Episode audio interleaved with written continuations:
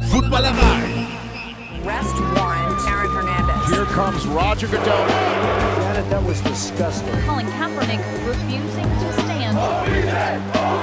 greatest comeback in Super Bowl history. Hallo und herzlich willkommen zu einer neuen Folge des NFL Boulevard im Rahmen des Footballerei Frühstückseis an diesem Donnerstag, den ich auch heute selbstverständlich nicht alleine bestreite, sondern vor allem für dich und mit dir, Jan. Moin, Jan. Servus, Kutsche. Jan Leonard ist heute dabei von der Germanapolis Blue Nation, dem deutschen Fanclub der Indianapolis Colts und damit für mich der perfekte Ansprechpartner, Gesprächspartner. Ihr habt es dem Titel entnommen. Wir beschäftigen uns heute monothematisch mit Andrew Luck, dem First Overall Pick der NFL 2012, der sich sehr schnell zu einem äh, Starspieler, schwieriges Wort, Starspieler in der NFL entwickelt hat, dessen Karriere letztlich aber gefühlt in der NFL relativ kurz war. Jan, du bist eigentlich Colts-Fan geworden aufgrund von Andrew Luck, richtig?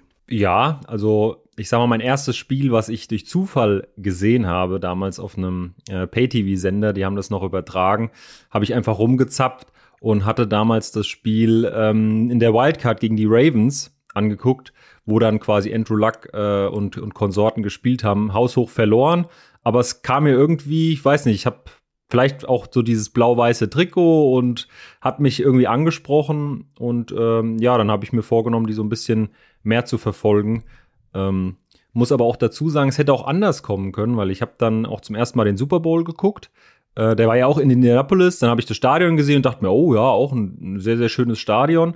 Da haben ja die Giants die Patriots geschlagen. Dann habe ich so ein bisschen so diese, ach, die Giants sind ja auch nicht schlecht, aber ich bin nicht so der Erfolgsfan und habe dann gesagt, nee, das erste Spiel waren die Colts, die haben auch verloren, aber es sah irgendwie, ich weiß nicht, hat, hat irgendwie Spaß gemacht. So die die die 12 war ganz gut und die und die 13 hat mir gefallen.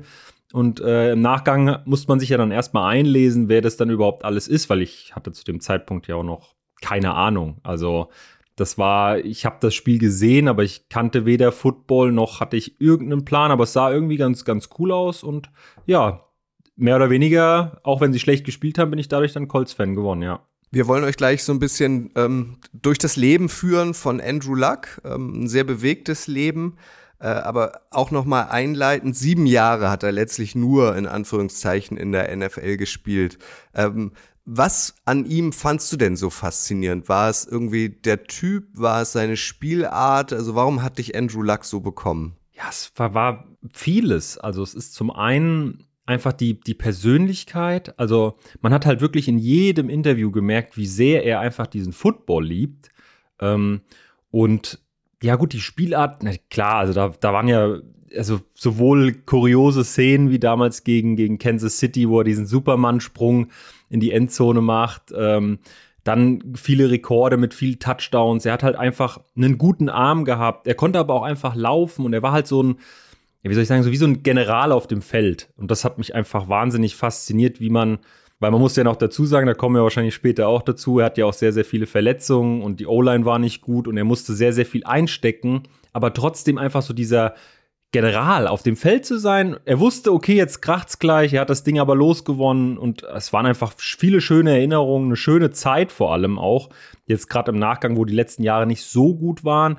Es hat einfach Spaß gemacht und was ja auch ganz wichtig ist, ähm, man hat ja dafür auch Peyton Manning abgegeben, der ja quasi so die Colts-Legende schlechthin ist.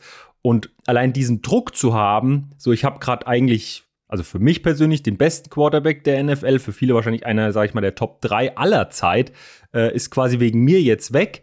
Äh, und, und damit umzugehen und dann auch direkt Rookie-Saison gleich abzuliefern, in die Playoffs zu kommen, das ist also ja einfach nur Daumen hoch für den Mann, ja. First Overall Pick, nicht alle First Overall Picks setzen sich nachhaltig in der NFL durch. Andrew Luck hat es geschafft, äh, letztlich muss man zusammenfassen, wir gehen da gleich im Detail drauf ein, war sein Körper und daraus resultierend seine Psyche dann aber nicht gebaut für die NFL, oder? Ja, also da muss ich auch sagen, kann ich ihm aber auch nicht verübeln. Also mhm. die ganze Historie, die man da so gesehen hat, ähm, nagt an einem. Ich meine, jeder kann wahrscheinlich nachvollziehen, wenn man irgendwie krank ist ähm, kommt irgendwie nach ein, zwei Wochen ist man wieder fit. Ich meine, das ist jetzt leicht untertrieben, aber du bist nach zwei Wochen wieder fit, sagst, oh, jetzt kann ich auch mal wieder hier ins, ins Fitnessstudio gehen oder meinen Sport nachgehen. Und eine, eine Woche später hat man das nächste und liegt wieder flach. Das nimmt einen dann schon mit. Und bei ihm muss man ja dann sagen, es waren ja dann nicht eine Grippe, eins, zwei Wochen, sondern es waren ja Sachen, die teilweise ein ganzes Jahr gehen. Und du kämpfst dich dann zurück und hast dann wieder das nächste und man fühlt sich dann ja auch im Körper auch einfach nicht mehr wohl. Und äh, in der NFL muss man seinem Körper zu 100% vertrauen, sonst spielt man ängstlich. Und wenn man ängstlich spielt, hat man, also verletzt man sich noch mehr. Und die Leistung hängt dann ja auch hinterher, vor allem für die Verträge, die er ja auch hat und die Erwartungen, die ja auch an ihm da gehongen haben, glaube ich, war es dann auch einfach die richtige Entscheidung. Ja, auch sein Abgang dann aus der NFL war spektakulär. Kommt, wir nehmen euch mal mit äh, durch das Leben von Andrew Luck. Wie ihr es aus diesem Format kennt, machen wir das Ganze chronologisch. Andrew Austin Luck ist sein vollständiger Name im September 1989 in Washington DC geboren. Seine äh, Mutter heißt Katie, er hat noch drei jüngere Geschwister, aber am spannendsten ist eigentlich sein Vater Oliver Luck. Richtig, Jan? Ja, selbstverständlich. Der hat viel dazu beigetragen, dass vor allem Andrew Luck ja auch hier in Deutschland ein, ein interessanter Name ist.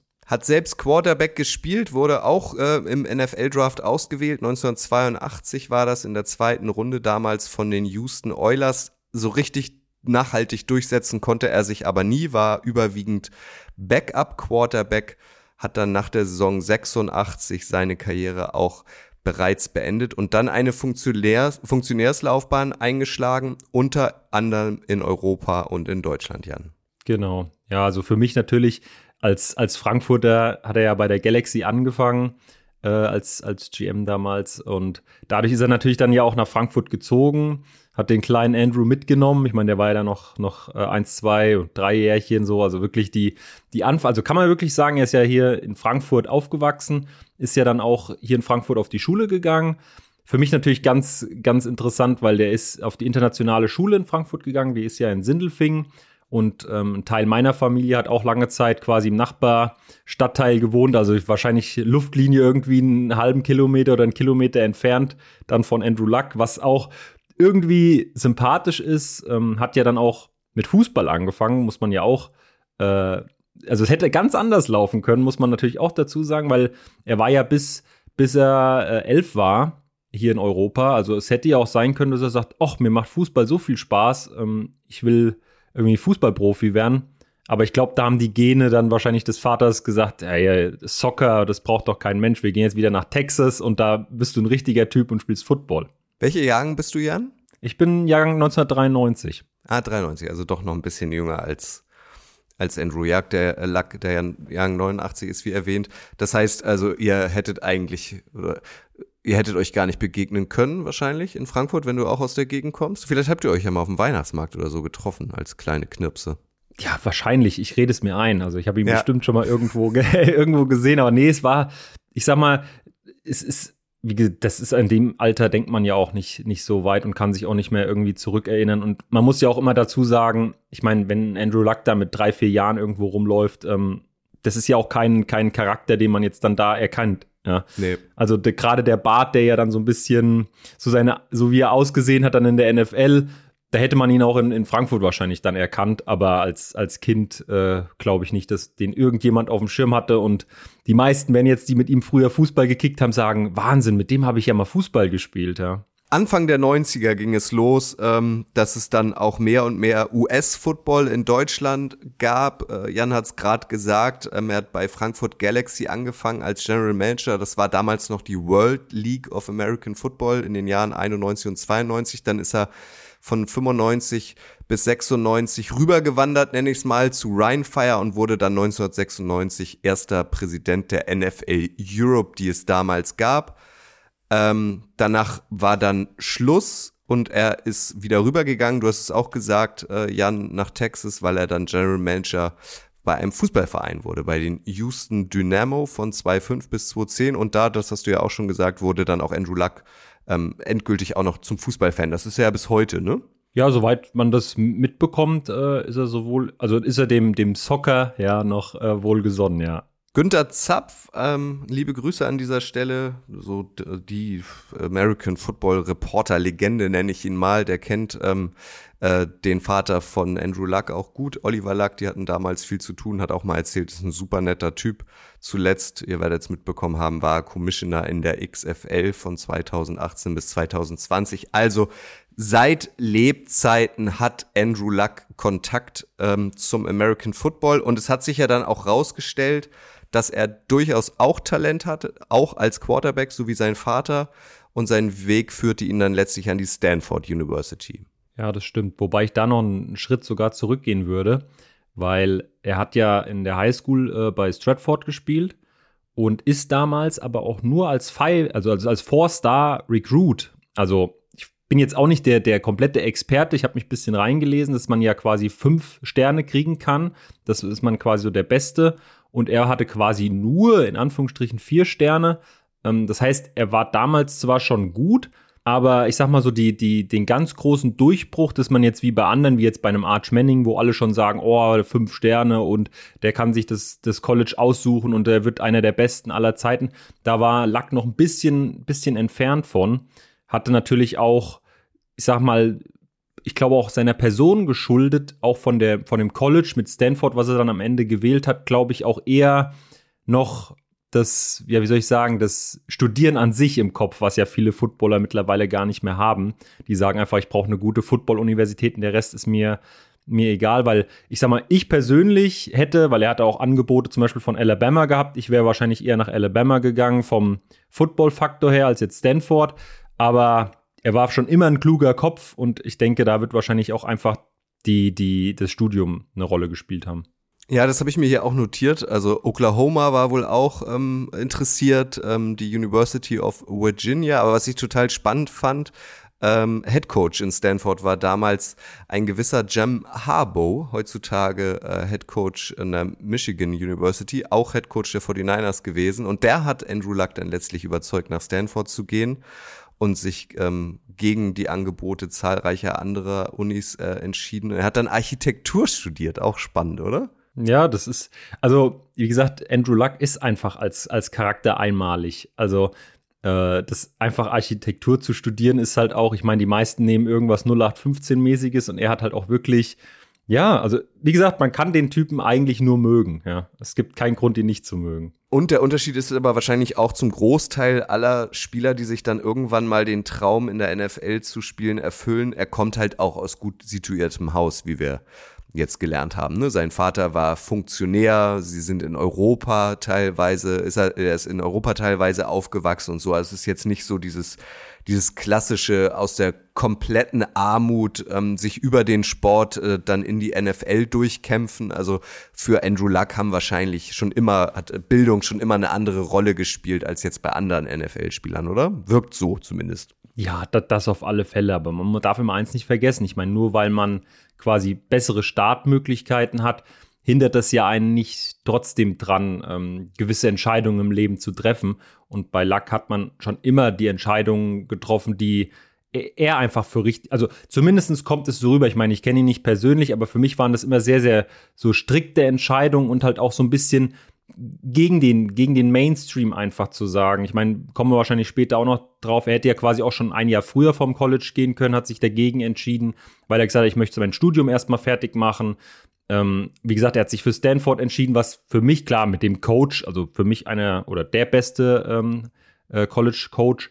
Aber ich sag mal, ich hätte halt ein oder zwei Colleges besser gesehen, sage ich mal, für die Entwicklung. Er hat trotzdem gesagt, nein. Und auch das Karrierenende dann war ja auch eine strikte Entscheidung von ihm. Also man muss man schon, er hat so auch seinen Weg gegangen. Man muss da, glaube ich, da auch Respekt zollen. dass nur weil man gute Voraussetzungen hatte, heißt das ja auch nicht, dass man dann quasi alles, alles richtig macht. Und das muss man ihm auch irgendwie zugute halten. Ja, definitiv, definitiv. Er war irgendwie schon immer ein Typ, auch in, in jüngeren Jahren.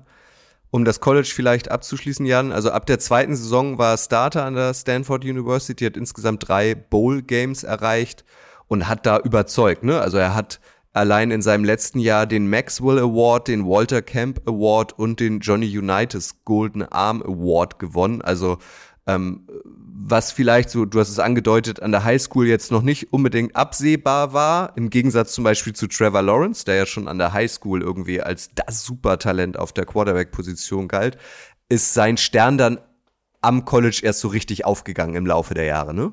Ja, es ist Wahnsinn. Also er hat halt das erste Jahr Redshirt, also hat quasi nicht am Spielbetrieb teilgenommen. Ich habe mir mal angeguckt, wer da Quarterback, also ich kannte da auch keinen so direkt, aber gut, hat erstmal quasi gesessen, hat dann ein, ja, würde ich sagen, solides erste Jahr gespielt mit 2500 Yards, 13 Touchdowns und 4 Interceptions. Aber dann kam halt das Jahr 2010, wo er dann quasi die, quasi die NCAA äh, angeführt hat in Yards mit 3000, hat 32 Touchdowns geworfen und 8 Interceptions, 70% Completion Rate, also bombastisch. Da haben dann halt schon viele gesagt, so ja, willst du nicht eigentlich schon äh, so, überleg dir doch mal, ob du in die NFL willst, äh, quasi, also bereit dich vor, 2011 und dann äh, ist es dein Jahr. Und er hat gesagt, nee, ich mache mein Studium fertig. Hat danach auch nochmal eine sehr, sehr gute Saison, hat sogar nochmal 200 Yards mehr draufgepackt. Ähm, und was man auch quasi nicht vergessen darf. Ich meine, er hat in seiner gesamten Saison 31 zu 8 für Stanford in der Regular Season gespielt, was auch schon eine sehr, sehr gute Nummer ist für, wie gesagt, ein College, was, was gut ist, aber halt kein, für mich kein Top 4, Top 5 äh, College. War zweimal Runner-up von die Heisman Trophy. Also das darf man auch nicht vergessen. Also er war quasi nicht der Beste, aber er war halt immer der Zweitbeste und das zweimal. Das muss man ja auch, weil bei vielen ist es ja so, die haben dann so ein herausragendes Jahr Nehmen wir zum Beispiel mal einen Zach Wilson, ja, den, von dem hört man gar nichts. Der macht ein überragendes Jahr und auf einmal ist er ganz, ganz oben. Aber Andrew Luck hat es immer gezeigt. Der kam rein, hat solide gespielt, hat dann richtig aufgedreht, hat darauf das Jahr mehr Interceptions produziert, aber hat quasi noch mal fünf Touchdowns mehr draufgelegt, 200 Yards mehr. Also er hat sich noch mal gesteigert, ähm, war auch zweimal im All-American-Team. Also ist ähm, ja überragend quasi aus dem College dann rausgegangen. Ähm, ist natürlich dann aber auch interessant, weil es war so ein bisschen die, die Kontroverse dann, ob, ob er oder äh, Robert äh, Griffin, der, der Dritte, weil der quasi der Heisman-Gewinner von 2011 war, dann quasi an eins geht. Und man hat sich dann quasi als Colts entscheiden müssen, nämlich quasi eher so den, den Game Manager, Game Manager klingt immer so negativ, aber eher so den, der ich sage mal gern General quasi, der, der das Feld eher so im Blick hat und die weiten Pässe sucht oder nämlich einen Griffin, der halt eher durchs Laufspiel kommt und halt selbst produziert. Und ich muss sagen, ich meine, beide waren ja nicht so sonderlich lange in der NFL. Von daher ist es dann immer schwierig zu sagen, was besser war. Aber ich glaube, Luck war die richtige Entscheidung für die Colts damals.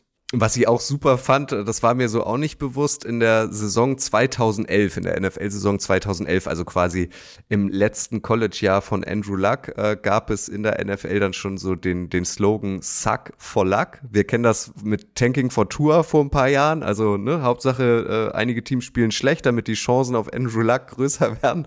Suck for Luck finde ich auch Weltklasse, oder? Ja, es ist, es hat ja auch geklappt. Also ich meine, ich mein, das war ja, ja, das ist immer so ein, so ein schwieriges Thema mit dem, mit dem Tanken in der NFL. Ich glaube, das wird man nie rausbekommen, ob das wirklich, sag ich mal, gemacht wird und wie das dann gemacht wird. Aber es war, war allen klar, jetzt Peyton Manning ist so Richtung Ende und hatte dann ja auch viel Verletzungsprobleme und du musst einfach jetzt quasi den Neustart dann wagen. Und ja, dann war es irgendwie schon das Richtige. Im Nachgang natürlich, jetzt hätte man sagen können, ja, wenn nicht die Verletzung, man hätte vielleicht eher noch mal in eine O-Line investieren müssen oder irgendwas anders machen müssen, dass man ihm einen besseren Supporting Cast da gibt. Aber man hatte halt den Quarterback ausgemacht und wie gesagt, durch die zwei Jahre, die er am College gespielt hat, ja, also da bleibt einem nichts anderes übrig, für mich zumindest in meiner, in meiner Welt. Ich bin nicht so der Fan von, von Running Quarterbacks. Ja, ist jetzt mit Richardson vielleicht das Falsche, Obwohl aber. Andrew Luck ja auch schon, also natürlich nicht so ein klassischer, klassischer Dual-Thread-Quarterback wie jetzt zum Beispiel ein Lamar Jackson ist, aber er ist ja auch selbst gelaufen. Er war jetzt kein reiner Pocket-Passer. Nicht am College und auch nicht in der NFL. Ja, das, das, das stimmt. Aber im Vergleich zu Robert Griffin war er halt hm, doch eine andere, eine andere Art Quarterback.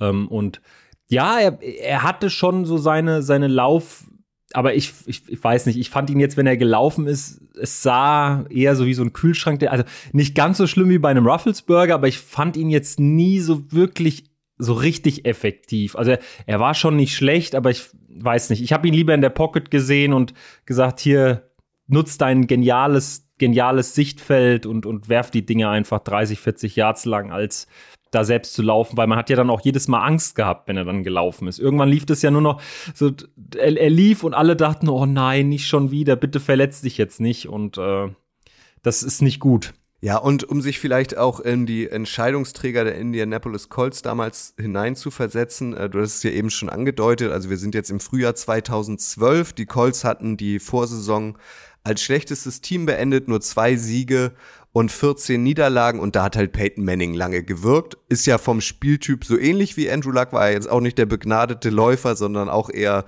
derjenige, der einen super Arm hatte und, und super Augen und äh, das Spiel halt super lesen konnte. Ähm, der hatte aber in der letzten Saison gar nicht mehr gespielt, hatte eine schwere Nackenverletzung. Also hatte man dann beschlossen, eine durchaus erfolgreiche Dynastie mit Peyton Manning, die in den Playoffs, das hat man ihm ja auch immer vorgeworfen, aber auch oft früh beendet war, ähm, ja, also aufzuhören mit dieser Dynastie und sich für jemand Neues zu entscheiden, nämlich dann am Ende als First Overall Pick Andrew Luck. Und auch das hast du ja schon angedeutet, Jan. Das ist natürlich ein maximaler Druck für Andrew Luck. A, der First Overall Pick zu sein, auf den wird immer geschaut und B, dann auch wirklich unmittelbar in die Fußstapfen von so einer Größe wie Peyton Manning zu treten. Ja, es ist also, wie gesagt, ich möchte da auch wenn es geldmäßig ja auch mit, mit 22 Millionen äh, den Vertrag, den er ja am Anfang unterzeichnet hat, natürlich gut, äh, ja, wie soll ich sagen, bezahlt wird. Aber diesen Druck, also du kommst dann in den Sta man sieht es ja heute noch, also ich würde jetzt mal bestimmt noch 10 oder 20 Prozent der Leute hat noch ein Manning-Shirt an. Und damals war das ja, ich denke, prozentual noch mehr, da sind wahrscheinlich mehr als die Hälfte mit Manning-T-Shirts. Und das, damit muss man ja auch einfach klarkommen, dass man ich meine, viele haben auch mit Manning dann ja auch so, die, hätten wir den wirklich gehen lassen sollen und, und das war total der blöde Move. Ich meine, er hat ja am Ende auch nochmal einen Super Bowl mit Denver gewonnen, wobei viele dann immer sagen, sie haben ihn quasi mit ihm gewonnen und nicht durch ihn, ähm, weil er da ja eher die Defense quasi mit, mit Miller damals den Ausschlag gegeben hat. Aber er, du kommst halt in ein Stadion, wo halt die meisten erstmal skeptisch sind und sagen, ja, der ist jetzt derjenige, der dafür sozusagen verantwortlich ist, dass wir Manning nicht mehr haben. Und ja, dann, ja, erster Pick und quasi so die komplette Hoffnung, alles auf dich drauf und du, du kommst dann rein und ja, der hat ja auch nicht wie andere, wie einen, wie einen Mahomes mal ein Jahr sitzen dürfen, sondern du, du kommst aus dem College direkt rein, die Erwartungen sind riesig. Alle erwarten ja jetzt auch immer dann diesen Heilsbringer, ja. Es ist ja auch bei Lawrence zum Beispiel so, ja, der ist so gut im College, der muss jetzt in die NFL und reißt da alles ab. Und die Statistiken zeigen eigentlich, du musst dem Jungen erstmal ein, zwei Jahre geben. Aber das hat Luck äh, lustigerweise. Ich meine, ja, die erste Saison muss man sagen, war okay. Also für einen Rookie überragend, für einen, sag ich mal, einen normalen Quarterback mit einem Rating jetzt mit 76, sage ich mal, ja, solides Mittelmaß. Also das war mit 4000 Yards ist natürlich schon eine Hausnummer. Er hat viel im Ball werfen müssen, aber es hat er gut gemeistert. Also Chapeau. Ja, ich finde, also das kann man auch schon fast positiver sehen, oder? Ich meine, der hat Rookie-Rekorde aufgestellt und hat dann seinen Anteil daran gehabt, dass die Colts, wie gesagt, in der Saison davor eine Bilanz von 2 zu 14 mit 11 zu 5 in die Playoffs gekommen sind. Also der hat die direkt wieder in die Meisterrunde geführt. Ja, das, das schon. Ich bin, ich bin halt immer so, dass ich jetzt von den Statistiken, ich meine, klar, es ist vielleicht auch ein bisschen blöd, aber wenn man halt so seine, seine generelle Karriere anguckt, war er halt in allen Statistiken, war es mehr oder weniger die, die schlechteste Saison, die er hatte. Mhm. Ähm, hatte halt 18 Interceptions, was die meisten äh, pro Jahr quasi für ihn waren. Mit 23 Touchdowns auch eher am, am unteren Rand seiner Möglichkeiten. Wie gesagt, Rating war auch das zweitniedrigste, was er hatte, wobei die 2015 Saison ja auch schon mit diesen ganzen Verletzungen, wo ein bisschen schlechter noch war vom Rating her, darf man auch nicht vergessen, da war halt ja auch schon angeschlagen, hat nicht die ganze Saison gespielt und deswegen für, für einen Rookie, deswegen, das muss man immer so ein bisschen separieren quasi. Für einen Rookie war der überragend, weil das, also ja, wie gesagt, du hast ja gesagt, Rekorde gebrochen und also das war schon, aber es ist halt trotzdem, wenn du einen Peyton Manning gewohnt bist, der halt dann doch schon auf einem anderen Niveau spielt, war es für die meisten erstmal so, ja, okay, es ist gut, aber da muss noch mehr kommen. Und dann kam auch zum Glück ja mehr, das muss man natürlich dann ja auch dazu sagen. Also wenn man es so ein bisschen in die Neuzeit überführen will, für Menschen, die sich jetzt vielleicht noch nicht so lange für die NFL interessieren, also er hat eigentlich so einen Start hingelegt ähm, wie CJ Stroud aktuell. Äh, ja. Und für ihn ist es halt deutlich besser gelaufen als für einen Trevor Lawrence, der im ersten Jahr dann halt auch Urban Meyer als Head Coach hatte. Das ist ja auch maximal undankbar gewesen. Oder auch als ein Bryce Young aktuell bei den Panthers. Ne? Also bei denen hat sich ja nichts verbessert eigentlich. Also für den ist der Start ja viel schwieriger und viel weniger erfolgreich verlaufen jetzt als zum Beispiel für einen Andrew Luck. Ja, das stimmt. Ja, es ist, ist natürlich, man muss dann auch mal eins dazu sagen, es kommt ja dann auch immer drauf an, was man halt um sich rum hat. Klar. Und auch vor allem darf man auch nicht vergessen, die Defense spielt auch eine sehr, sehr riesige Rolle, bei, auch bei einem Quarterback, weil es einfach, je nachdem, wo du den Ball bekommst, man kann sich ja auch Statistiken schön machen, sage ich mal. Wenn man, wenn man jetzt, wenn man jetzt äh, nicht unbedingt ein guter Quarterback ist, aber die, die Defense, die, ja, die, die holt die Fumbles oder Interceptions, trägt das Ding bis an die Drei-Yard-Linie, du stehst an der Drei-Yard-Linie, wirfst einen kurzen Pass, hast einen Touchdown in deiner Statistik. Und wenn du nur den Pass nimmst, dann das perfekte Quarterback-Rating ich sag mal, das, das, es gibt halt auch schlechte Defense, wie jetzt bei zum Beispiel bei den Panthers, wo du dann halt ja irgendwie immer hinten startest und dann das ganze Feld laufen musst, um halt eben Touchdowns zu werfen. Dann siehst du automatisch, ich meine, du hast ja auch mehr Möglichkeiten, Fehler zu machen. Umso mehr du wirfst, umso größer sind die Fehleranfälligkeiten. Äh, und da muss man halt auch dazu sagen, da hatte Luck ja schon ein solides Team. Ich meine, wenn man mehrmals in die Playoffs hintereinander kommt, muss das Team ja auch ganz gut sein. Ohne Frage, ohne Frage. Und wir können auf jeden Fall festhalten, und das hat dann, glaube ich, auch logischerweise zum Hype rund um Andrew Luck beigetragen. Also in seiner ersten Saison hat er die Colts in die Playoffs geführt. 2013 und 2014, also in den beiden Folgejahren, auch jeweils immer mit einer Bilanz von 11 zu 5. 2012 kam dann das aus in der Wildcard, also sofort 2013 in der, äh, in der Divisional Round, also schon eine Runde weiter. Und 2014 ging es dann bis ins AFC äh, Championship Game. Da gab es dann allerdings eine deutliche Niederlage, 7 zu 45. Aber als Rookie, als Neuling, die ersten drei Jahre jeweils die Playoffs zu erreichen und dann sich auch Jahr für Jahr quasi eine Runde weiter zu kämpfen mit seinem Team, das hat ihn dann groß gemacht letztlich, ne? Es hätte nur noch der letzte Step gefehlt. Es war ja, ja quasi, es war ja eigentlich wie, wie, wie programmiert gewesen. So, ja, wir kommen jetzt jedes Jahr eine Runde weiter und dann wäre es darauf äh, eigentlich das Jahr dann gewesen, worauf man dann äh, hinaus wollte und sagte so, und jetzt geht's in Super Bowl. Ähm, ja, es ist, wie gesagt, das ist eine einzige Erfolgsstory. Ich meine, es gibt wenige Franchises, die wirklich so konstant mit einem so jungen Quarterback jedes Jahr, ich meine, jedes Mal L5, also es war, ist, also einfach eine, eine Konstanz, die du selten siehst.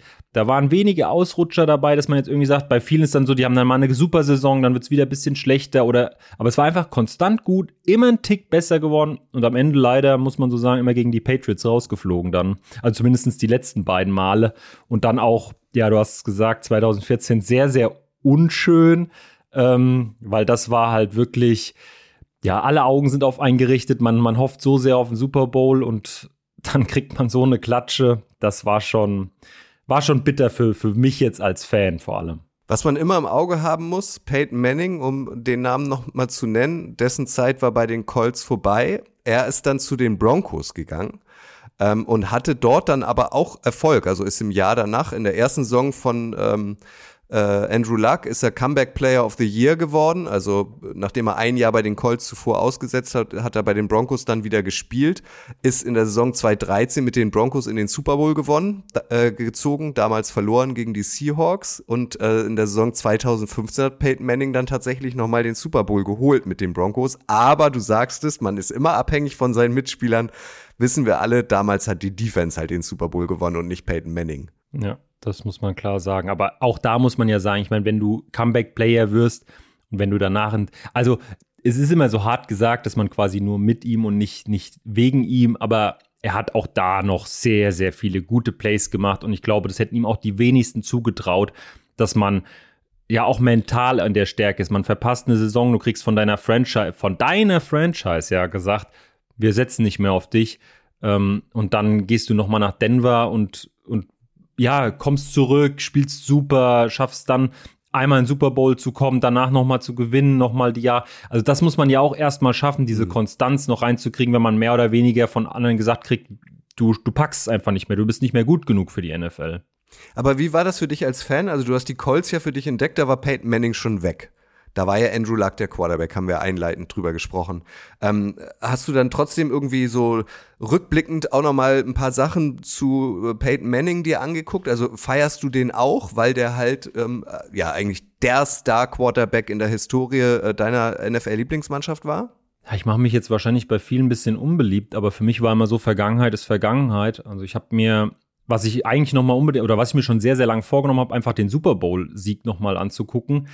Muss ehrlich gestehen, ich habe kein einziges Spiel von, von ihm für die Colts gesehen. Mhm. Ähm, hab aber natürlich dann die Reise in Denver sehr, sehr genau verfolgt, weil dann halt auch viele, ich meine, ich bin ins Football reingekommen, wie gesagt, ich hatte die ersten Monate gar keine, ich muss mich ja komplett reinlesen und damals war Football auch noch nicht so beliebt, dass man jetzt irgendwie auf der Straße rumgelaufen ist und einen mit den Mützen gesehen hat und gesagt, oh, du bist auch Football-Fan, äh, lass uns mal darüber unterhalten. Von daher, da war man ja sehr auf sich allein gestellt und es wurde also für mich war es diese Möglichkeit halt auch, wo kann man das sehen und das, das war alles noch nicht. Ich hatte da ja noch keinen Game Pass oder so. Das heißt, ich habe wirklich nur gehofft, dass mal die Colts irgendwie übertragen worden sind in, den, in dem Anfangsjahr. Und äh, deswegen, ich habe dann zwar Peyton Manning verfolgt und wie gesagt, für mich ist der der Quarterback, das habe ich ja auch schon am Anfang gesagt, also das, was ich am Ende auch noch gesehen habe und das, was man halt auch einfach über ihn hört. Aber für mich persönlich, wie gesagt, Vergangenheit. Ich habe mich einfach an der aktuellen Sache gefreut, weil ich bin immer so, wenn man zu sehr in der Vergangenheit, das sieht man ja auch bei vielen Fußballclubs, dann vergisst man so die, die Realität, so bitter es ist, und, und sagt dann, ja, wir haben ja vor ein paar Jahren Champions League gespielt und jetzt ist man halt in der zweiten Liga. Ähm, und das ist halt, da sollte man halt weg. Und ich habe halt gesagt, nee, ich will das, das Junge, ich will das jetzt erleben. Und das Vergangene mag zwar gut gewesen sein, aber ich wollte eigentlich so 2015 mit Luck den Super Bowl gewinnen, um dann zu sagen, ja gut, Peyton Manning war gut, aber Luck wird noch besser. Das war meine Hoffnung.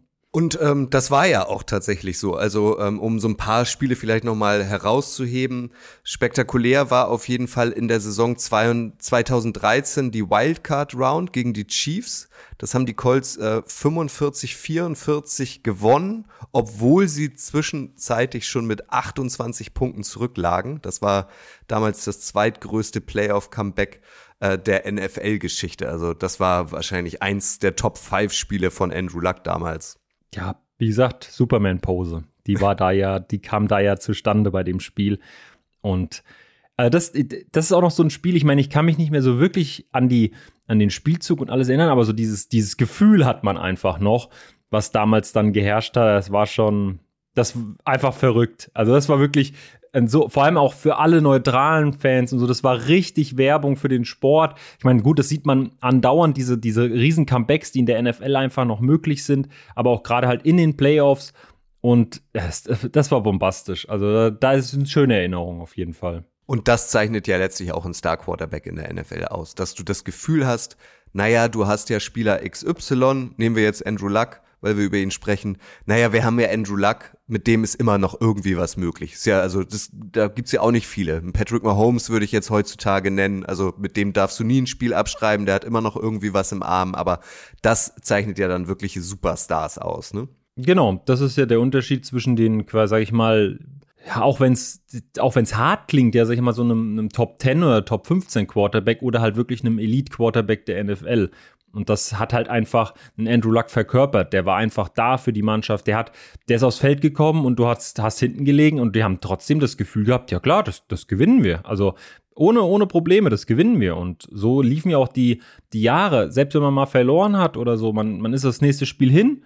Ja, klar, gewinnen wir. Wir haben doch Andrew Luck, der macht das schon. Und er hat es dann halt auch einfach die meiste Zeit dann gemacht. Und das war, einfach schön an, schön, war einfach schön anzusehen dann dieses, diese Mentalität, die er mitgebracht hat, diesen klaren Kopf, den er halt auch einfach mitgebracht hat, dieses, dieser, auch die Captain-Rolle einfach zu haben, das muss man ja auch können. Ich meine, nur weil man Quarterback ist und auf einer wichtigen Position spielt, muss man ja auch vom Kopf auf der einen Seite quasi die Mannschaft nach vorne bringen, aber auf der anderen Seite auch nicht zu selbstverliebt sein, was viele, finde ich zumindest, das Problem haben, dass die sich dann selbst zu wichtig nehmen und dann halt auch manchmal Sachen machen, die nicht gut für das Team sind, weil sie halt dann so, so ihr Ego durchkommen lassen. Und bei Luck hatte ich immer das Gefühl, er hat einfach diesen komplett klaren Kopf und Verstand, um zu sagen, okay, da kommt jemand auf mich zu, ich muss jetzt, ich brauche eine Entscheidung, die fürs Team das Beste ist und nicht mich in Szene setzen zu müssen. Ich meine, ich habe jetzt auch gesagt mit dem Superman-Move und was weiß ich, das klar, aber ich glaube, der würde sowas nie bewusst machen, was ich bei manchen dann doch so einschätze, so die dann sagen, ah, ich springe jetzt so in die Endzone, das kommt dann besser, als wenn ich das irgendwie normal mache. Weiß ich nicht. Also so hatte ich Andrew Luck zum Beispiel nie, wie jetzt zum Beispiel einen Cam Newton, der dann immer so seinen Superman-Move Mhm. gemacht hat oder so, der sich so ein bisschen selbst inszeniert hat. Das muss man ja auch bei Luck generell sagen. Er hat sich nie selbst irgendwie in, in Szene gesetzt. Also der hatte keine teuren Autos oder irgendwelche Designerklamotten. Er hatte ja nicht mal irgendwie Social Media oder sonst irgendwas. Also der war ja von Anfang an sehr, sehr zurückhaltend. Er hat auch, auch so diese Inszenierung auf einer Pressekonferenz. Der hatte nie irgendwie, dass man das Gefühl hatte, der möchte sich jetzt irgendwie profilieren, eine Marke erschaffen, irgendwie, sondern der hat wirklich Football geliebt, über Football gesprochen und wenn es irgendwie um andere Dinge, da war ein Andrew Luck direkt weg. Also das war auch, auch sehr schwer, über ihn jetzt so privat irgendwie Informationen zu finden oder er ist da halt wirklich so, ich liebe Football, deswegen muss ich in der NFL spielen, aber auf diesen ganzen Zirkus lege ich jetzt nicht unbedingt Wert. Ja, also es ging ihm um den Sport und nicht um sich selbst. Und dafür habe ich ihn immer sehr gefeiert. Er war ja irgendwie auch ein Gentleman auf dem Platz. Müsst ihr auch mal bei YouTube gucken, da gibt's so Best-of-Szenen nach wirklich guten Tackles von Gegenspielern ähm, hat er ja dann quasi ja seinen Gegenspielern gratuliert. Ne? Hey, nice hit, buddy. Ja, die, die Mic'd-Up-Sendungen Ja. oder Szenen sind, sind sehr empfehlenswert. Ja, das ist schon, ja, wie gesagt, Sportler durch und durch. Das ist ja auch, was einen guten Sportler auszeichnet. Zum einen den Instinkt gewinnen zu wollen oder das Verlangen gewinnen zu wollen, aber zum anderen halt auch den anderen zu respektieren und wenn jemand mal besser war oder was gut gemacht hat, halt auch einfach das anzuerkennen und nicht äh, irgendwie totzuschweigen und ich bin ja der Größte und ja, du hast mal irgendwas hingekriegt, aber ich bin trotzdem besser als du und diesen Respekt dem anderen gegenüber zu haben, ist schon zumindest was wir auf dem Feld gesehen haben. Ich meine, das sind, man muss dann auch natürlich unterscheiden, man weiß nie, was sonst so hinter den Kulissen abgeht, aber da hätte man ja irgendwas gehört, wenn es in der Umkleide anders gewesen wäre oder so. Aber da hat man ja auch nur, also alles, was man hört, was nicht so viel ist, war immer positiv über ihn. Eine Saison müssen wir nochmal hervorheben, das ist die Saison 2014. Das war halt eigentlich letztlich der Peak in der NFL-Karriere von, von Andrew Luck. Da gab es in der äh, Divisional Round in den Playoffs auch einen Pr äh, Prestige-Erfolg. Da haben die Colts nämlich bei den Broncos gewonnen, also beim Team von Peyton Manning. Und er hat die Saison, die Regular Season, mit 40 Touchdown-Pässen bei nur 16 Interception abgeschlossen, hat die NFL nach Passing-Touchdowns angeführt und ist zum dritten Mal in Folge äh, in den Pro Bowl gewählt worden. Also das war eigentlich seine Peak-Saison, ne? Ja, definitiv. Vor allem, wie du auch sagtest, dreimal ein Pro Bowl hintereinander. Ja. Und das auch als Rookie. Also der hat ja von Anfang an, der kam rein und war für viele, ich meine, jetzt kommen wieder viele, die dann sagen, ja, Pro Bowl ist nicht so wichtig wie All Pro, äh, weil es ja dann irgendwie nach Namen geht, aber trotzdem darf man nicht vergessen. Ich meine, wenn du als Rookie schon mal als Name in Anführungsstrichen reingewählt wirst, hast du ja schon mal vieles richtig gemacht. Und ja, die Saison war, wie gesagt, 40 Touchdowns und, und waren ja auch 4760, also fast 5000 Yards. Das ist schon, also von einem anderen Stern, was er da abgeliefert hat. Damals hätten wir so diesen Hype von Mahomes quasi damals schon gehabt, wäre er wahrscheinlich damals so ein bisschen so der Mahomes-Typ Definitiv. gewesen. Also der hat wirklich, äh, der ist eingeschlagen, äh, ich weiß nicht, ob ist unglücklich die Formulierung äh, mit Ukraine und Israel, aber es passt jetzt gerade wie eine Bombe tatsächlich in der NFL. Ähm, der hat die Herzen ähm, auf einen Schlag erobert. Aber nach dieser 2014-Saison, deswegen habe ich das auch mit dem Peak gerade gesagt, da ging es dann eigentlich abwärts, weil ab dann war er richtig von Verletzungen geplagt. Ne? Ja, das stimmt. Wobei ich noch einmal kurz noch herausheben will, für, für alle, die sich so ein bisschen äh, generell für das, für das, wie soll ich sagen, die Konkurrenz interessieren, äh, habe ich mir mal rausgesucht. In seinem, in seinem Draftjahr ist ja unter anderem zum Beispiel auch ein Russell Wil- Wilson gedraftet worden, ein Kirk Cousins gedraftet worden, ein Ryan Tannehill und Nick Foles und halt Robert Was Griffin der Jahrgang. Dritte. Ja. Also, ich sag mal, es sind jetzt alles nicht, bis auf Russell Wilson, den würde ich ein bisschen ausklammern. Die anderen sind, sage ich mal, solide und auch gut, weil die kriegen halt nie so diese Liebe, muss man halt auch sagen. Ich meine, ein Kirk Cousins hat jetzt über, über mehr als zehn Jahre abgeliefert. Ähm, ist auch, das darf man halt auch nie vergessen, dass, dass solche Leute auch, und gerade ein Russell Wilson zum Beispiel, den hat er ja dann doch schon gut unter Kontrolle gekriegt. Über den hat man dann ja auch erst später mit den Seahawks, wo er dann auch mit Super Bowl und dergleichen auch viel geredet. Also von daher hat er auch schon gute Konkurrenz, hat sich da ja dann auch beim Draft zumindest durchgesetzt, die ersten Jahre dann äh, sehr, sehr abgeliefert. Das wollte ich auch noch mal sagen, dass man ist ja auch mal ganz interessant, oder für mich war es halt auch interessant zu sehen, wer war denn da auch dabei, äh, weil es immer so spaßig ist, dann so äh, jetzt zehn Jahre zurückzugucken und zu sagen, oh, ein Kirk Cousins wurde damals an 102 zum Beispiel gepickt und ein Tannehill an 8. oder ein Wilson an 75. Da würden jetzt viele sagen, ein Tannehill an 8 und ein Wilson an 75 und Cousins 102, okay, krass. Ja, ja definitiv. Man muss auch noch sagen, also fiel mir jetzt auch gerade noch mal ein, weil du Kirk Cousins sagtest, der ja auch wirklich überdurchschnittlich abkassiert hat in der NFL. Aber auch Andrew Luck hat einen richtig fetten Vertrag unterschrieben, ähm, mit also sechs Jahre verlängert, über 140 Millionen Dollar äh, und 87 davon waren garantiert. Also es ist jetzt gut zehn Jahre her. Also auch damals gab es schon richtig Kohle äh, zu verdienen und ähm, er war dann der bestbezahlte Player der NFL auch. Ja, aber trotzdem ist es schon, schon verrückt, wenn man sich das mal so überlegt, dass, ja, also ein Andrew Luck, sagen wir mal, auf jeden Fall zu der Zeit Top 5 Quarterback wahrscheinlich ohne Diskussion und 87 Millionen garantiert ja, darüber lacht sich halt irgendein äh, Deshaun Watson kaputt. Ja, also das ist ja, es ist schon verrückt, in welche Richtung sich auch die NFL entwickelt hat, dass jetzt so ein 140 Millionen Vertrag quasi so das Top of the Pop und mittlerweile redet man schon über halbe Milliarde Verträge ja. und, und noch mehr. Also das ist zu, zu der damaligen Zeit vielleicht viel, aber da muss man auch mal da sagen, also ob das so, so gesund ist für die NFL, solche Gehälter rauszuhauen, weil das ist wirklich, ist, ist schon Wahnsinn mittlerweile geworden. Aber ja, für ihn freut es mich natürlich persönlich. Äh, das garantierte Geld, dass man das ja dann auch bekommt, ist ja dann auch immer wichtig, weil er hat ja durch, dass er das Karrierenende gemacht, ja auch auf ein bisschen was dann quasi verzichtet äh, an Vertragsgeld. Ich meine, er hätte ja auch irgendwie sich so ja, verletzt und nicht wirklich fit durchschlagen können, um da irgendwie noch den letzten Cent äh, zu bekommen. Auf der anderen Seite natürlich, wenn du bis dahin schon über 100 Millionen verdient hast, ich sag mal, da weiß ich nicht, ob man dann noch auf zwei, drei Millionen angewiesen ist, wahrscheinlich. 2015, da ging das dann los, dass er immer mal wieder Verletzungsprobleme hatte, ähm, haben die Colts die Playoffs verpasst. Dasselbe gilt für die Saison 2016. Beide Saisons haben die Colts aber mit acht Siegen und acht Niederlagen abgeschlossen. Das heißt keine Losing Season. Das ging dann erst los in der Saison 2017. Die hat Andrew Luck komplett ausgelassen. Da wurde er dann vertreten durch wen? Jacoby Brissett, den, den man ja auch heute kennt. noch kennen. Ja, ich wollte gerade sagen, ist eigentlich so mit einer der Backup-Quarterbacks, die man gerne hat, aber nicht Starting Quarterback, muss man ganz klar sagen. Hat man ja auch an der 4 zu 12 Saison dann gesehen. Und nach der Saison, nach dieser 2017-Saison, die Andrew Luck gar nicht gespielt hat, da, also da gab's die Footballerei schon, da haben wir auch oft über ihn geredet. Das war ja dann so eine Zeit, wo er dann auch mal wochenlang plötzlich wieder in Europa war, ne? Und sich an der Schulter in Amsterdam hat behandeln lassen.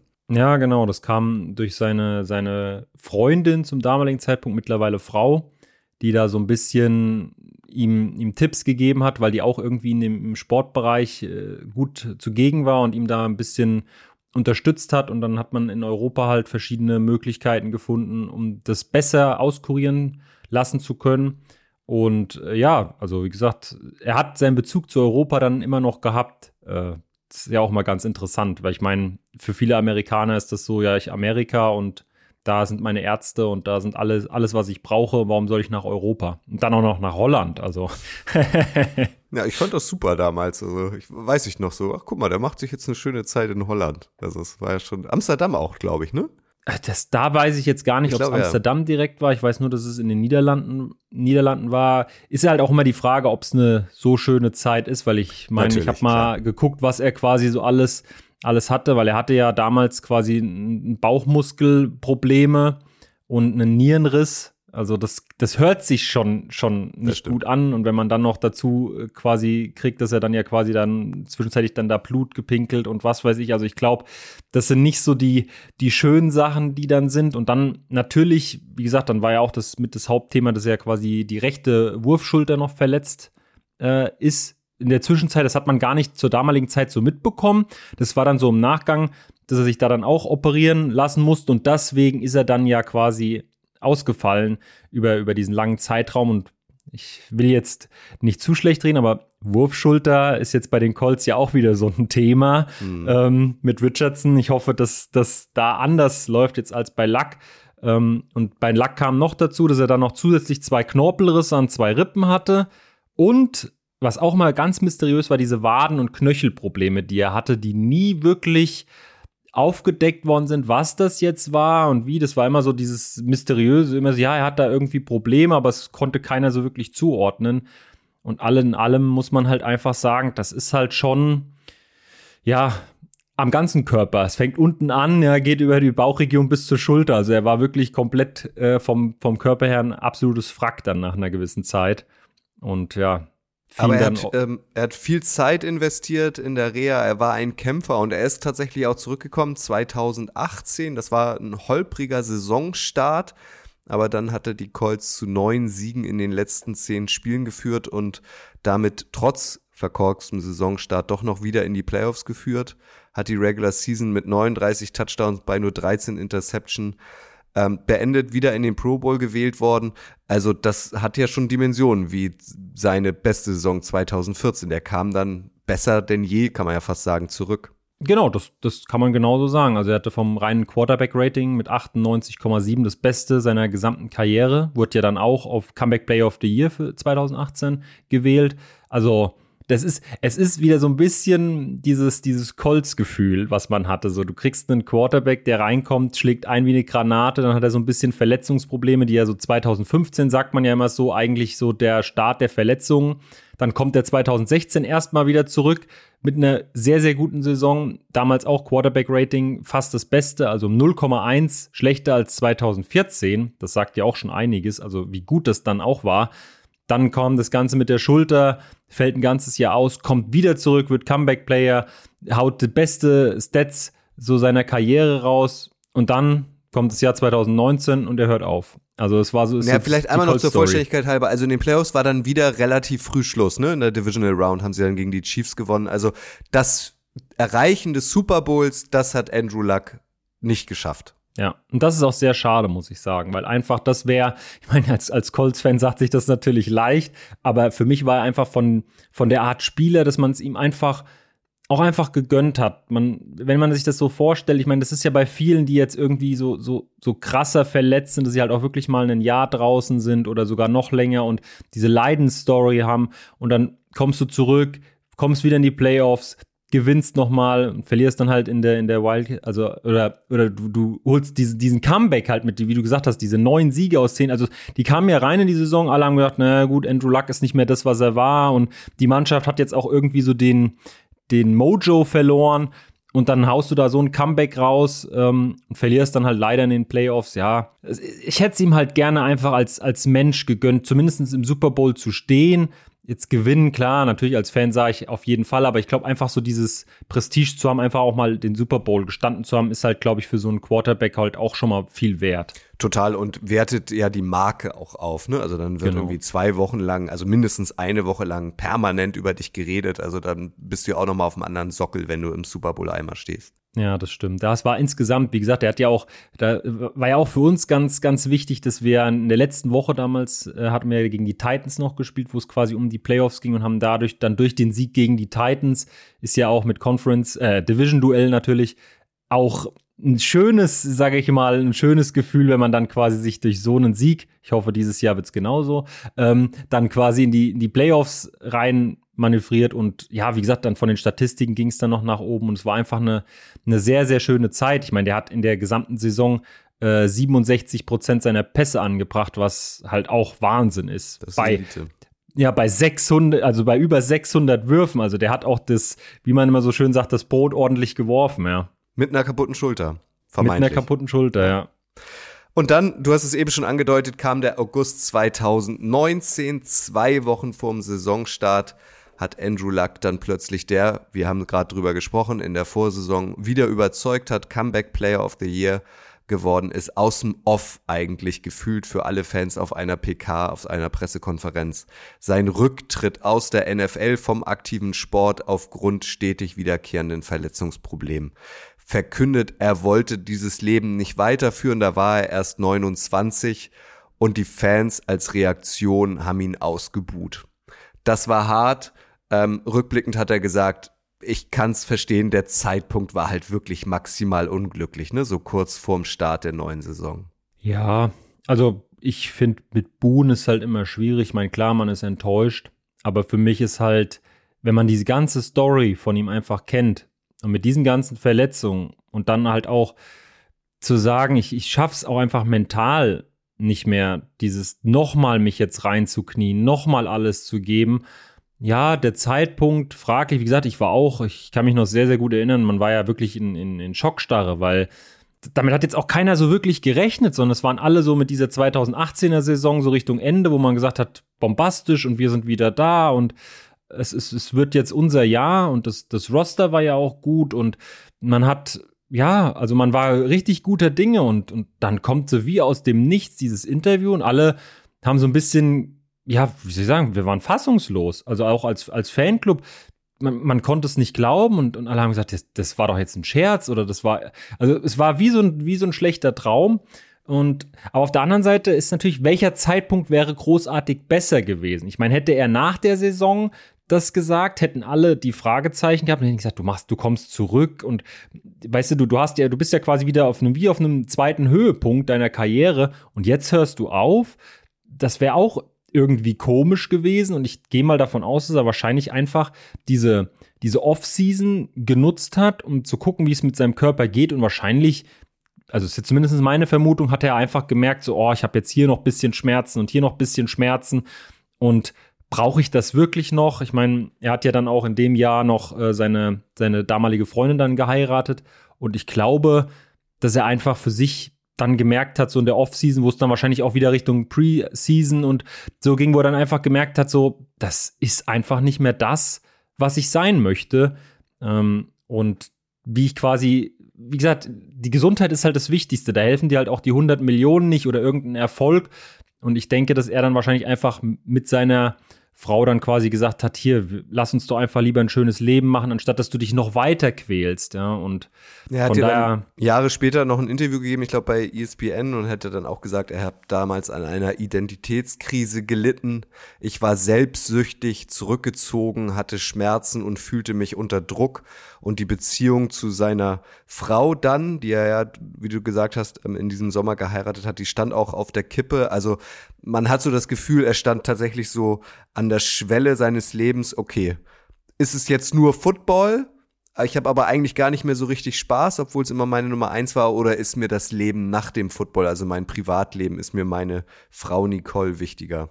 Ja, und das ist genau das, was, wo ich jetzt halt anstatt zu buhen eher, eher klatschen würde, weil ich finde. Naja, halt, aber ich glaube, das Problem war, so hat er es ja auf dieser Pressekonferenz nicht erklärt. Also er hat nee, ja einfach nur gesagt, ich höre jetzt auf und dann standen die Colts plötzlich vom Nichts zwei Wochen vorm Saisonstart ohne Starting Quarterback. Das stimmt. Aber ich finde, wenn man, wenn man menschlich, sage ich mal, eins und eins zusammenzählt, war das mehr oder weniger also für mich, wie gesagt, ich war schockiert, aber ich, ich war dann halt auch, dass ich gesagt habe, ich kann es halt einfach nachvollziehen, dass man diesen Schritt dann geht und, und das ist halt den Respekt, warum er auch bei mir so hoch ist, dass du einfach trotz des Geldes, trotz des, ich sag mal, Erfolgs, Hypes, wie auch immer, dich dann quasi für dich oder für die Gesundheit, für deine eigene Familie entscheidest und sagst, das ist mir es einfach, ich, kann das nicht mehr. Das ist einfach ein, ein Eingeständnis, was man bei manchen auch wünschen würde, einfach. Bei vielen, ja, die übertreiben es dann. Entscheidung, genau, und, weil bei vielen ist so, die übertreiben das dann, verletzen sich richtig und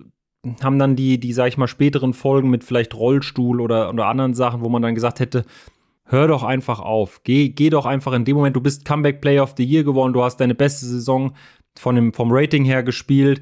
Und wenn du dich dann nicht 100% wohlfühlst, klar hätte man vielleicht, ist halt immer auch leichter gesagt, in der Pressekonferenz sich hinstellen können und sagen, ich schaffe das mental alles nicht und das privat und, und, und hier Football und das, ich krieg das alles nicht hin, ich, ich muss mich fokussieren, ich, ich schaffe den Druck einfach nicht. Aber in der damaligen Zeit hat man auch, glaube ich, nicht offen über solche Sachen gesprochen. Das kam jetzt erst die letzten Jahre, dass man so mentale Sachen. Definitiv. Also ich glaube, also so der Vergleich vielleicht zu Max Eberl, als der damals bei Gladbach aufgehört hat, der würde wahrscheinlich irgendwie ganz gut passen. Der hat sich ja auch quasi überraschend verabschiedet und hat es dann aber auch unter Tränen auf der Pressekonferenz erklärt. Andrew Luck sagt ja heute, er bereut den Rücktritt, also auch bis heute nicht. Er hätte ihn aber früher äh, irgendwie verkünden müssen.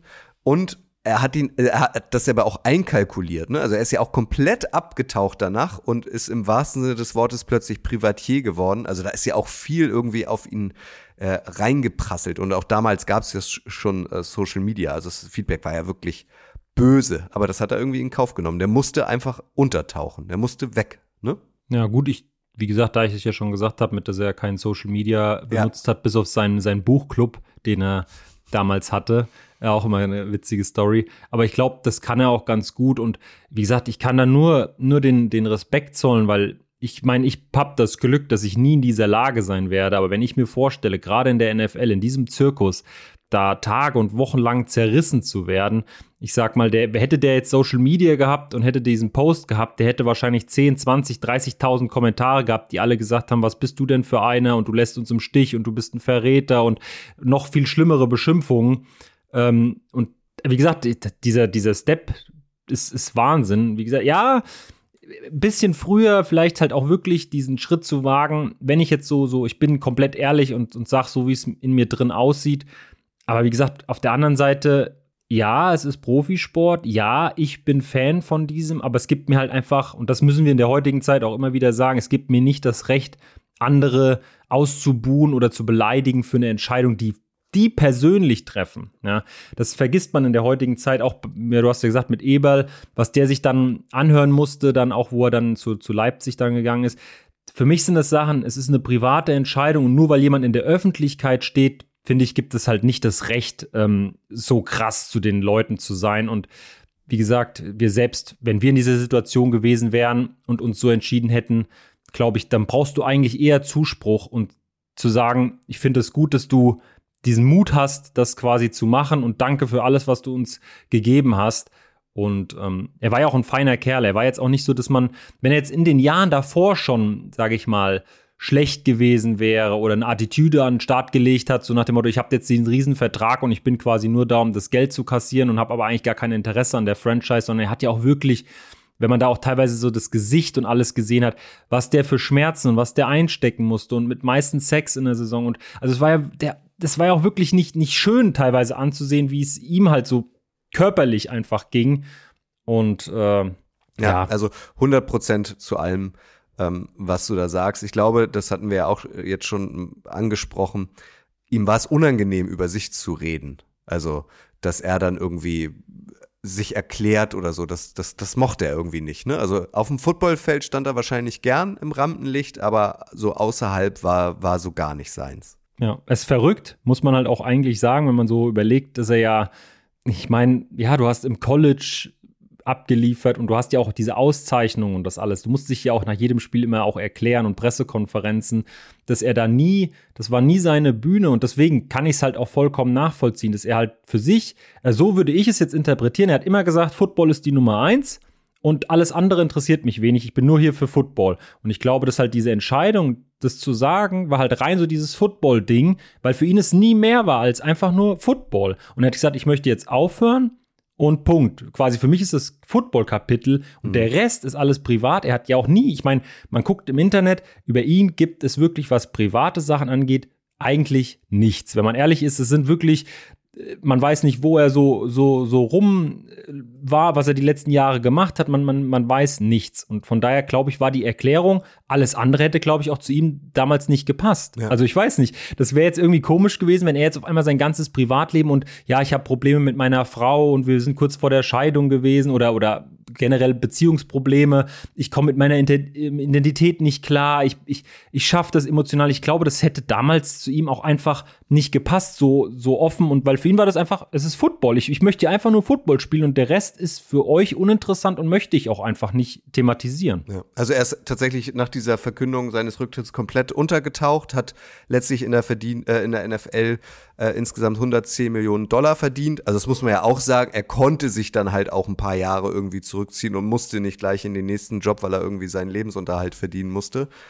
Zusammen mit seiner Frau haben sie zwei Töchter bekommen, Lucy und Penelope. Und die sind auch erstmal in Indianapolis wohnen geblieben und sind dann 2022 nach San Francisco umgezogen. Das sind aber alles so tröpfchenweise Informationen, die man jetzt erst bekommt, weil der wirklich komplett abgetaucht war. Ne? Also du wirst ja auch als Colts-Fan mal regelmäßig gegoogelt haben.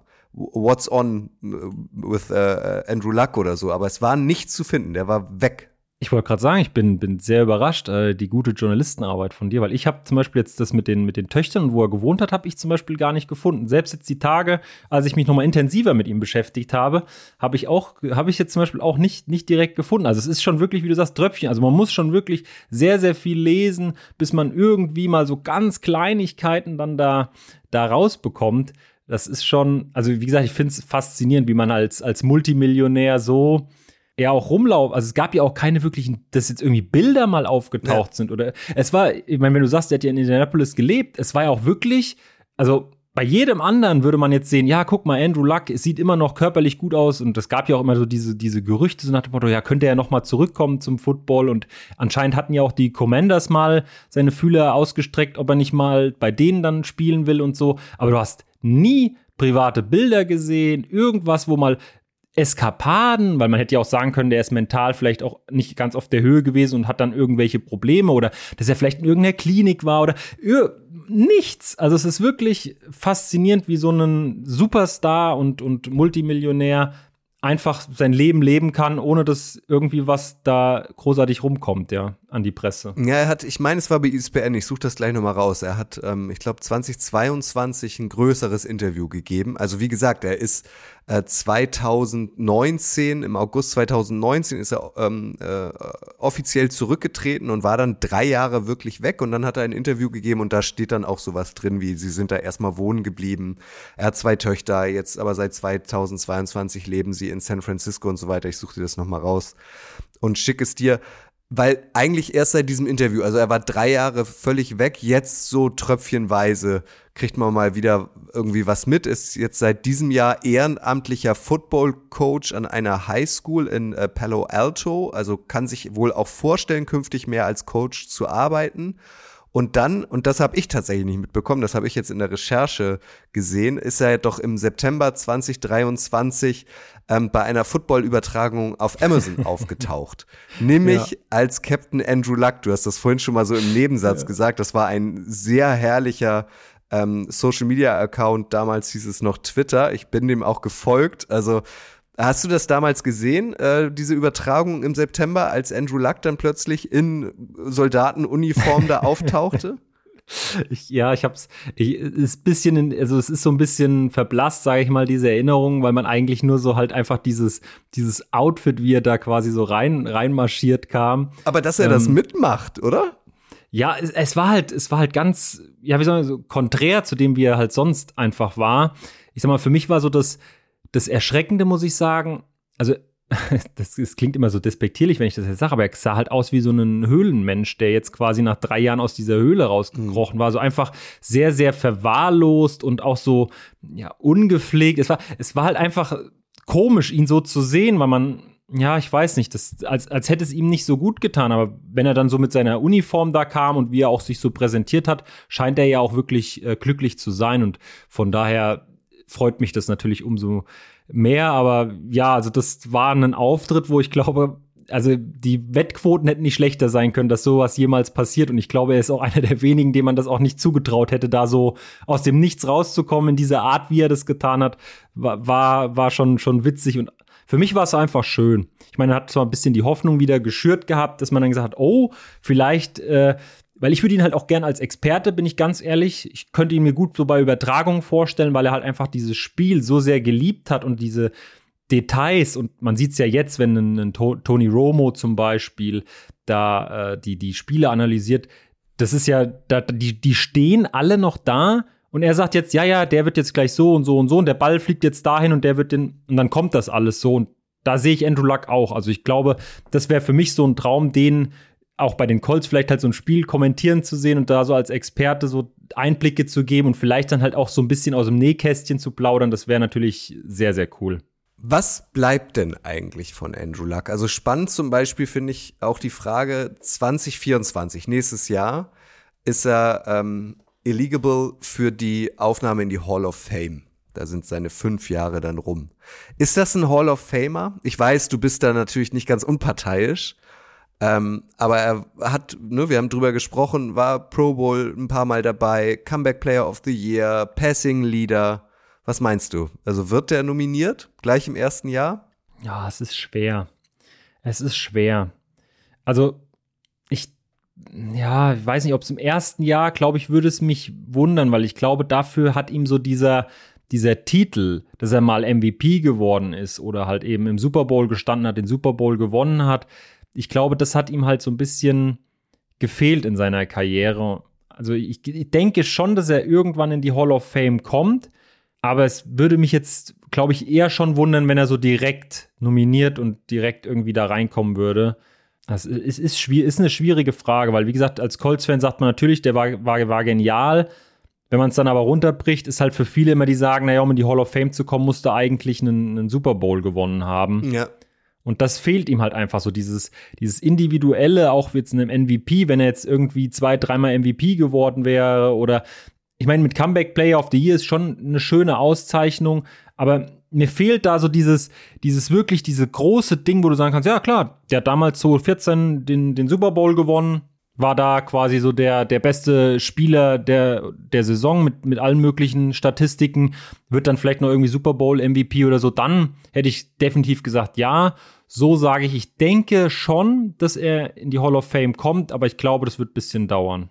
Ja, ist so ein bisschen, also wahrscheinlich ein abendfüllendes Thema, genauso wie bei Eli Manning, der ja zweimal den Super Bowl gewonnen hat, der jetzt aber eigentlich, also auch wenn man jetzt sich die Statistiken anguckt, nie so herausragend war wie zum Beispiel Andrew Luck. Aber er hat halt den Super Bowl gewonnen. Auch gegen die Patriots war, meine ich, auch MVP im Finale, aber da scheiden sich ja auch die Geister, ob Eli Manning äh, in, die, in die Hall of Fame gehört. Und auch das wäre wahrscheinlich ein abendfüllendes Stammtischthema. Also für mich schon. Weil wenn man mehrmals die Patriots schlägt im Super Bowl, hat man es deswegen schon verdient. das, das spricht die Fanbrille. Ähm, ja, bei Manning ist halt aber auch wieder, glaube ich, einfach dieser Name, den du halt einfach hast. Und er ist halt auch eher bei Luck muss man halt dazu sagen, wie gesagt, da ist er halt nicht so diese, diese schillernde Figur war. Und ich glaube, dass viel in der NFL halt auch einfach so dieses schillernde, wir wollen ich meine, Geld verdienen, Klicks machen. Und er war halt, Luck war halt nie so dieser Spieler wie jetzt auch einen Mahomes oder so, der einfach immer präsent war, der für tausend Werbedeals gemacht hat, der ich, an Mahomes kommt man glaube ich gar nicht vorbei. Also den, den, hast du ständig in irgendwo ist der immer taucht der auf irgendwelchen Werbedingern auf. Der ist immer wenn es um Quarterback geht, geht immer Mahomes und da war Luck halt nie so der Mensch für das jetzt irgendwelche Leute da gesagt haben, ja ja, denk dran, da ist Andrew Luck sondern der war halt immer gut. Der war bei vielen wahrscheinlich auch ein Begriff, aber halt nicht diese schillernde NFL-Figur, so diese Hall of Fame-mäßige halt einfach. Ja, der Gegenpol, der klassische zu Andrew Luck, wird mir jetzt sogar auch noch Aaron Rodgers einfallen, der gefühlt immer im Gespräch sein muss. Also das braucht er ja offenbar.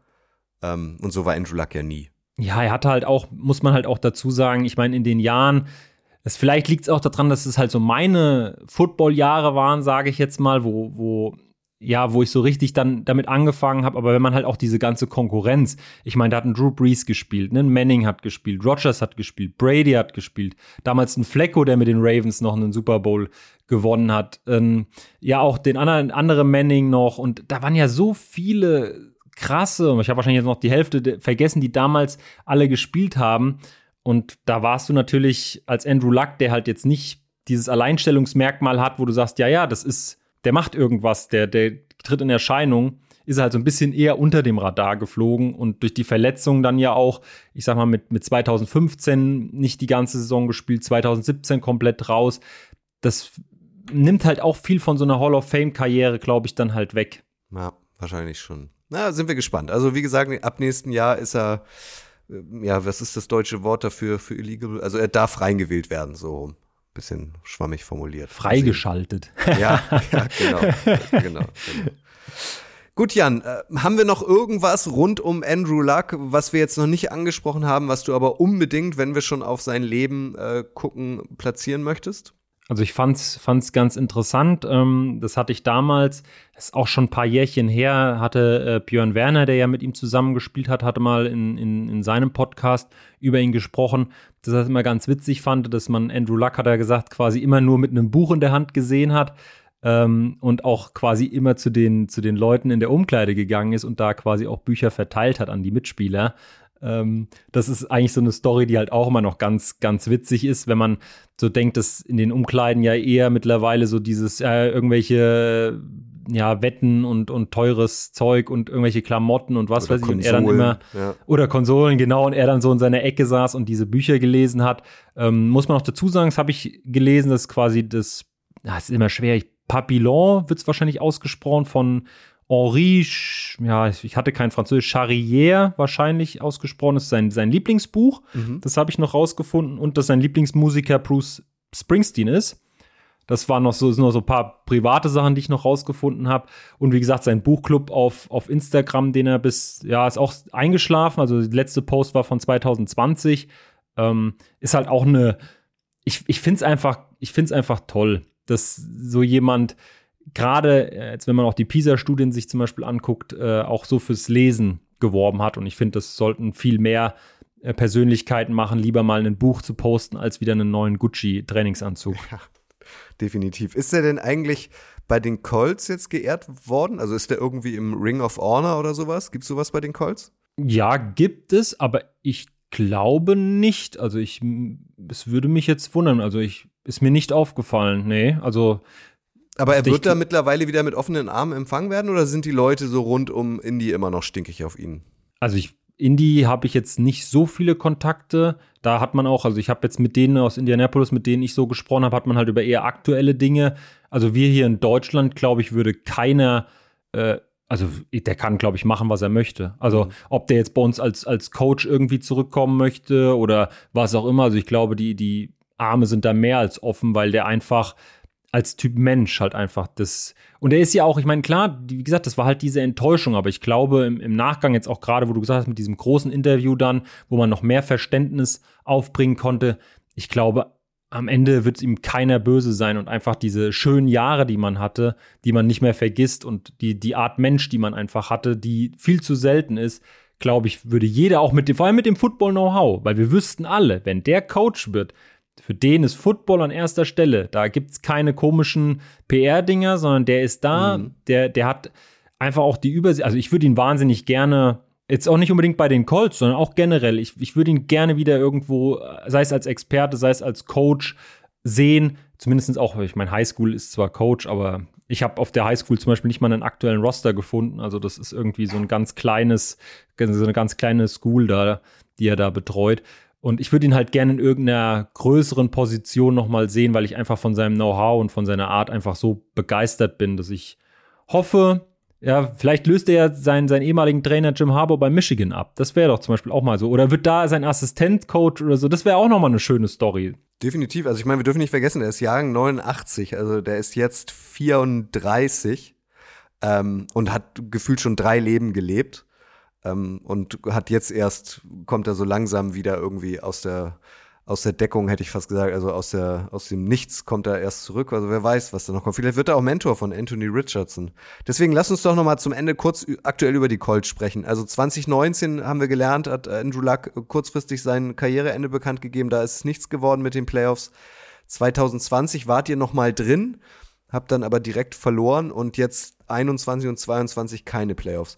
Jetzt korrigiere mich gern erlebe ich die Colts als eine Mannschaft, die sehr positiv überraschen. Für, für mich waren die Colts vor dem Saisonstart kein Playoff-Team. Geht es dir auch so, dass du positiv überrascht bist, dass jetzt zwei Tage, zwei Spieltage vor Ende der Regular Season immer noch alles drin ist für euch?